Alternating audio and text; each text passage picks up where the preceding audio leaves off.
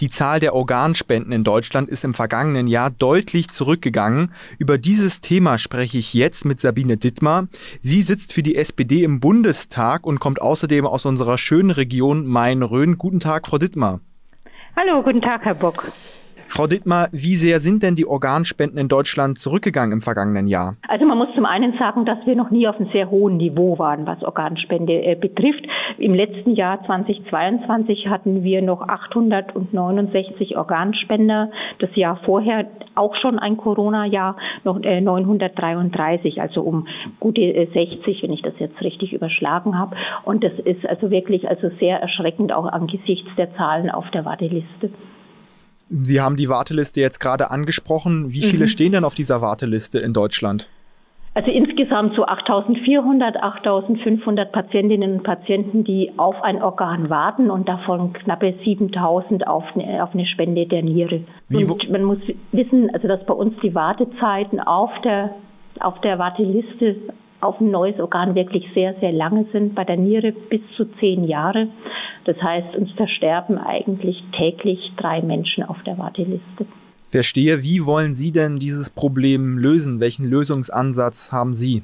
Also Deutschland hat inzwischen, ja, wie soll ich sagen, eine richtige, richtige Außenseiterposition, äh, was, äh, was die Entscheidung zur Organspende äh, angeht. In allen anderen Ländern um uns herum existiert die Widerspruchslösung. Das heißt, man ist erstmal automatisch Organspender im Falle eines Hirntodes es sei denn, man hat aktiv widersprochen zu Lebzeiten, schriftlich oder gegenüber Angehörigen oder im Eintrag in ein Register. Das ist sicherlich also ein Punkt, weil das einfach die Grundhaltung zur Organspende bei uns verändern würde. Wir brauchen natürlich auch kontinuierlich Aufklärung, bundeszentrale gesundheitliche Aufklärung, die Ärzteschaft, die Hausärzte, auch da ist in der Zeit, seit Anfang des Jahres, also letzten Jahres, gibt es da auch entsprechende Regelungen, die das auch vergüten, wenn Hausärzte gut informieren über, über die Organspende. Und wir brauchen gute strukturelle Voraussetzungen in unseren Krankenhäusern. Denn das ist ein weiterer, weiterer äh, äh, Punkt, auf den wir wirklich einen Fokus legen müssen. Weil bei uns in den Kliniken häufig immer noch potenzielle Organspender, also äh, Patienten, äh, Hirntodpatienten, nicht als Spender realisiert werden oder erkannt werden und man eine entsprechende Diagnostik einleitet. Da sind die Gründe hierfür vielfältig. Manchmal fehlen die fachliche Kapazität im, im Krankenhaus. Es ist einfach Zeitproblem, Personalproblem. da gibt es also wirklich an verschiedenen Baustellen was zu tun. Aber ich glaube, ein wichtiger ist auch, dass wir uns in Deutschland endlich zur Widerspruchslösung entscheiden. 2020 ist ja ein Antrag unter anderem von Ihrer mhm. Partei, der SPD, für, ein, für diese Widerspruchslösung gescheitert. Wollen Sie da nochmal einen neuen Anlauf nehmen?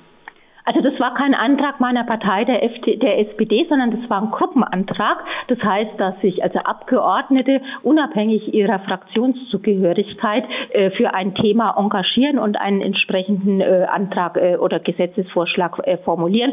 Da waren also auch äh, Kolleginnen und Kollegen der Union dabei, da waren auch Kolleginnen und Kollegen der Linken, auch ein paar Grüne und auch, äh, und auch vereinzelt FDP-Abgeordnete. Also wie gesagt, das sind, äh, sind also Initiativen aus dem Parlament, weil das eine Entscheidung ist, die nicht äh, der Fraktionsdisziplin unterliegt, sondern wirklich eine Gewissensentscheidung. Und deswegen war das ein sogenannter äh, Gruppenantrag, federführend äh, vom damaligen Gesundheitsminister, äh, aber in seiner Funktion als Abgeordneter Jens Spahn, Karl Lauterbach, meine Person waren da federführend mit dabei.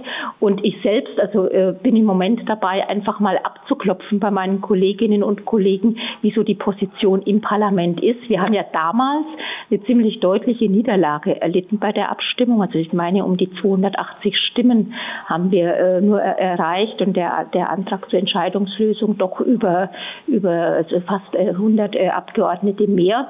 Man muss mal schauen, wie das Parlament äh, jetzt so die Stimmungslage äh, ist.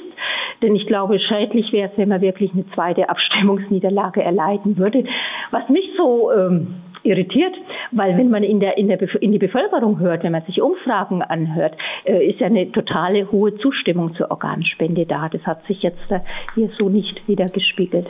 Das wäre meine nächste Frage gewesen oder ist meine nächste Frage. Wie nehmen Sie das ganze Thema in der Bevölkerung wahr? Also diese Widerspruchslösung, wenn man nicht Nein sagt, sozusagen wird man automatisch zum Organspender. Wie nehmen Sie das in der Bevölkerung wahr? Die kommen da, also ich bin ja zu, bei vielen Veranstaltungen, wo ich das auch entsprechend also immer wieder thematisiere, weil es mir wirklich eine Herzensangelegenheit ist. Und ich stoße da auf viel äh, Zustimmung. Und äh, es ist ja, es, wird ja auch akzeptiert, wenn jemand Nein sagt, ja.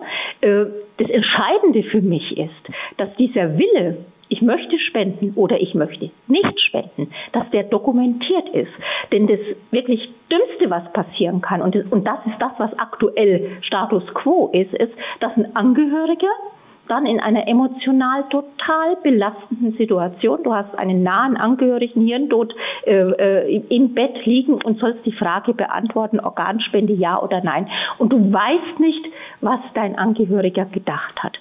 Und deswegen haben wir auch, äh, aktuell werden ja 75 Prozent äh, beruht die Ablehnung auf äh, Ablehnung durch den Angehörigen, weil sie eben nicht wissen, wie der Patientenwille war. Und deswegen ist für mich wirklich der Appell, und zwar unabhängig, ob wir jetzt Entscheidungslösung haben oder Widerspruchslösung, sich mit der Materie, mit dem Thema zu beschäftigen.